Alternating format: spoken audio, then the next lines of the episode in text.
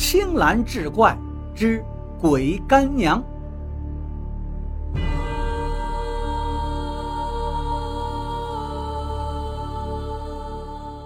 传说阎王爷掌管着阴曹地府十八层地狱，在地方上呢，由各地的城隍掌管，而每个城隍又管着多个鬼衙门，每个鬼衙门里各有一名鬼差和几名鬼役。这些个鬼衙门的主要职责是帮助即将投胎的鬼魂安排宿主，或者审查恶鬼，因为投胎不是能随便的。要查明此人生前有没有做过什么坏事，根据善恶程度来决定他什么时候投胎，是入人道轮回还是入牲畜道。地方上那些罪大恶极的人去世之后，鬼衙门也做不了主，得交给城隍爷。有些连城隍爷也做不了主的，再交回地府，也就是幽冥殿里，由阎王爷亲自决定他们到哪一层地狱去受苦。鬼衙门虽然受城隍掌管，是上下级关系，但帮助鬼寻找宿主和神鬼之类的事儿，最初一般都是他们操办的。虽然说不是一手遮天，但也确实有些权力，这也就难免会出现一些徇私枉法的事儿。故事呢，发生在民国时期的小篱笆村。那个时候的人穷啊，一到晚上点不起油灯。天气炎热，人们就到村口的大柳树下乘凉。这天晚上，皓月当空，凉风习习。大柳树下乘凉的村人们正在三五成群的唠家常。这时，虎子妈急匆匆地跑过来喊道：“婶子呀，快去看看我儿子吧！”虎子妈说话的时候急得直掉眼泪。树底下一个老太太问道：“虎子妈呀，别着急，虎子咋了呀？”婶儿啊，这事我也不知道啊。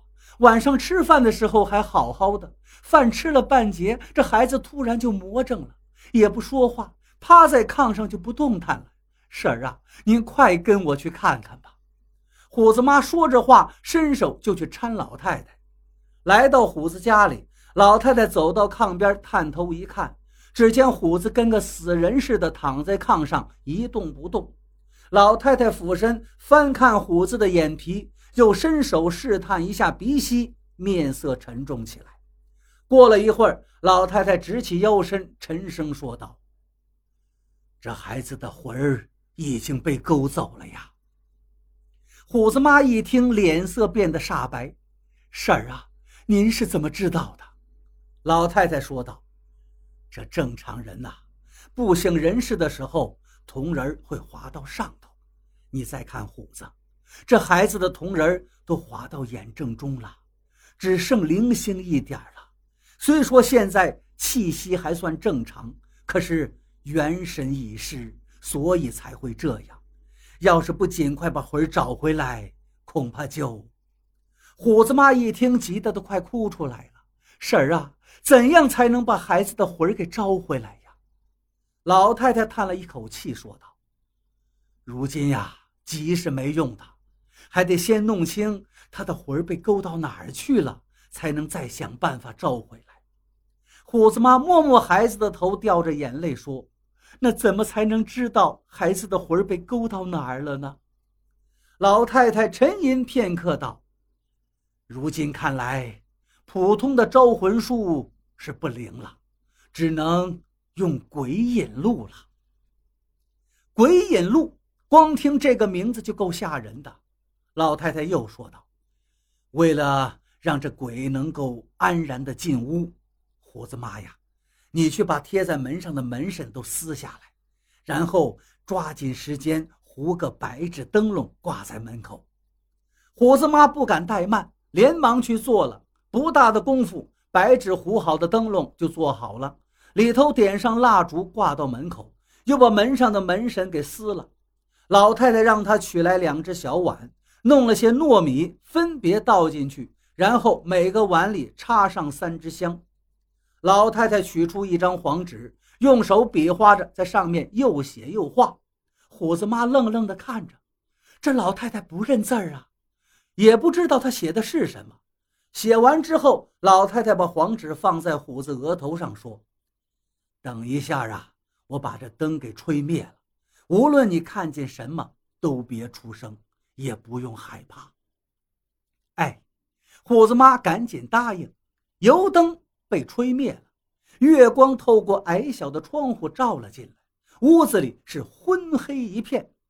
时间一点一点流逝着，不知过了多久，外面突然就起了风了，吹得窗户是嘎嘎直响啊！慢慢的，虎子妈感觉到这屋里头冷了下来，可是，一想老太太的叮嘱，也没敢出声。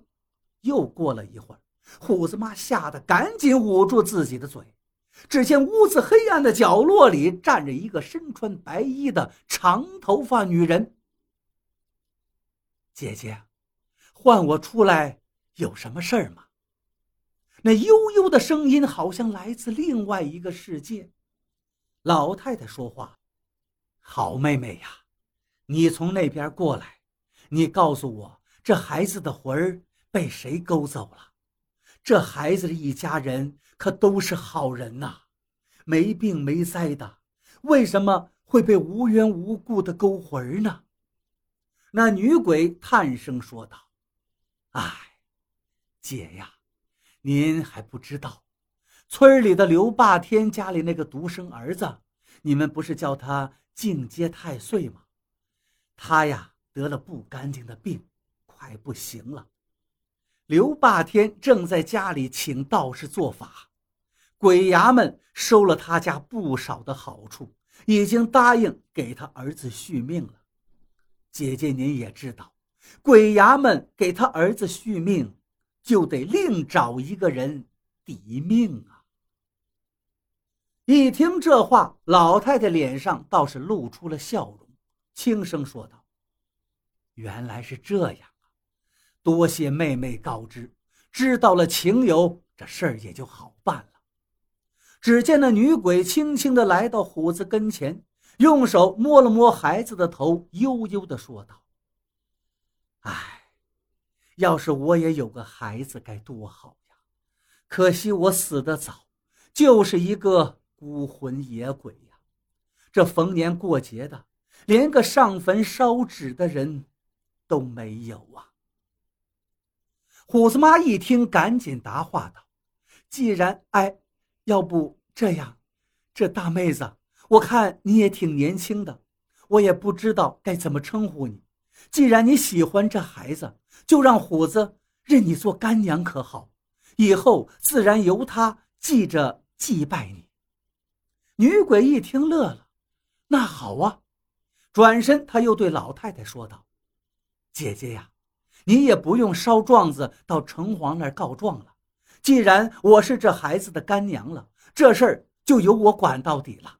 我这就去城隍那儿告他们去。”要是城隍爷不管我，就是闹到地府，也要救我这一子。女鬼说完，倏然不见了。大概过了两个时辰，虎子悠悠转醒。妈，我这是怎么了？虎子妈抱起儿子，是亲了又亲，一边抹着眼泪说道：“儿啊，明天咱就去你干娘坟前多多的烧纸钱呢。对了。”你还要在家里给他立个牌位。没多大功夫，就听到刘霸天家里传出一片哀嚎之声。